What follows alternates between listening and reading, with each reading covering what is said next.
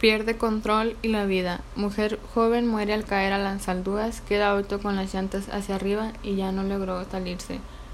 Noticia por Edgar Quintanilla el día 24 de marzo del 2019. El vehículo Hyundai Sonata cayó al canal a la altura de la colonia Constitución.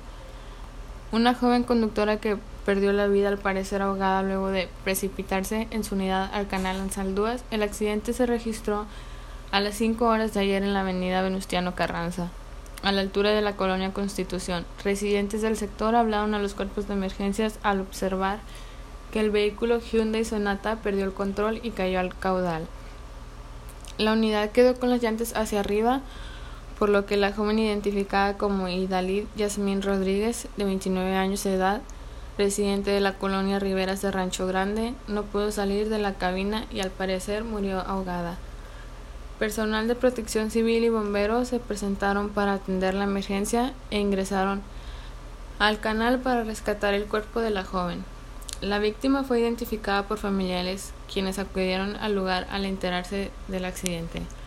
Los agentes de tránsito y vialidad recabaron evidencias del accidente y se percataron que el vehículo circulaba de poniente a oriente sobre la avenida Venustiano Carranza y a la altura de la colonia Constitución, la conductora perdió el control y se proyectó hacia el canal. Al sitio también arribaron peritos de la Unidad de Servicios Periciales de la Procuraduría General de Justicia del Estado, PGJE, para iniciar con las diligencias y trasladar el cuerpo al anfiteatro.